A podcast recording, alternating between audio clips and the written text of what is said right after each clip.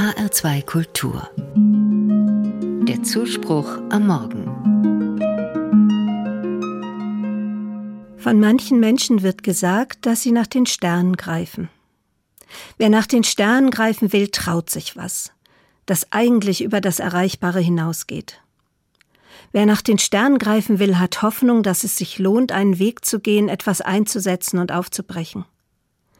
All das trifft auch auf die zu, denen der heutige Tag gewidmet ist, die heiligen drei Könige. Eigentlich waren sie wohl eher Magier, Gelehrte, Himmelskundige. Von ihnen wissen wir durch das Matthäusevangelium, was dort ursprünglich auf Griechisch steht, übersetzt Martin Luther mit dem Begriff Weise. Sie kommen aus dem Morgenland. Dieser alte Ausdruck trägt eine Ahnung von Zukunft in sich. Das Morgenland liegt in der Richtung, wo der Morgen herkommt. Der neue Tag, dort, wo die Sonne aufgeht.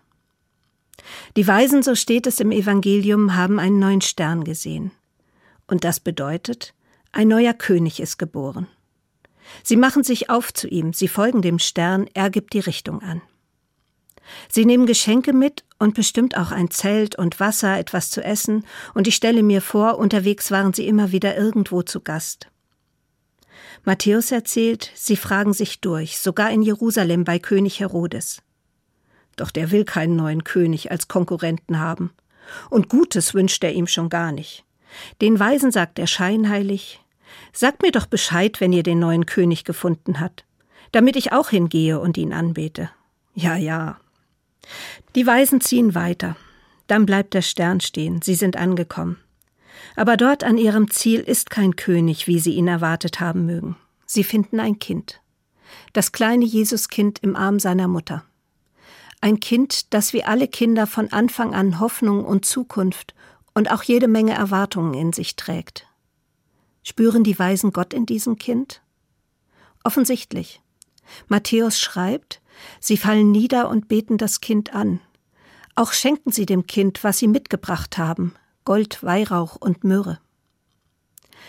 Die Weisen wissen vom Sternenhimmel.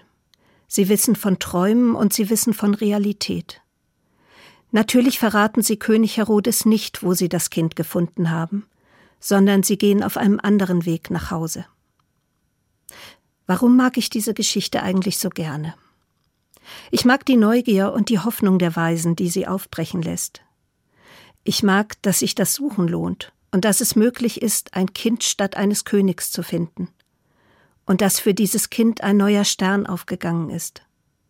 Und ich mag, was von Gott erzählt wird. Gott wurde Mensch, verwundbar und zart. Ich mag auch, was die Weisen tun, nachdem sie das Kind gefunden haben. Sie gehen wieder nach Hause.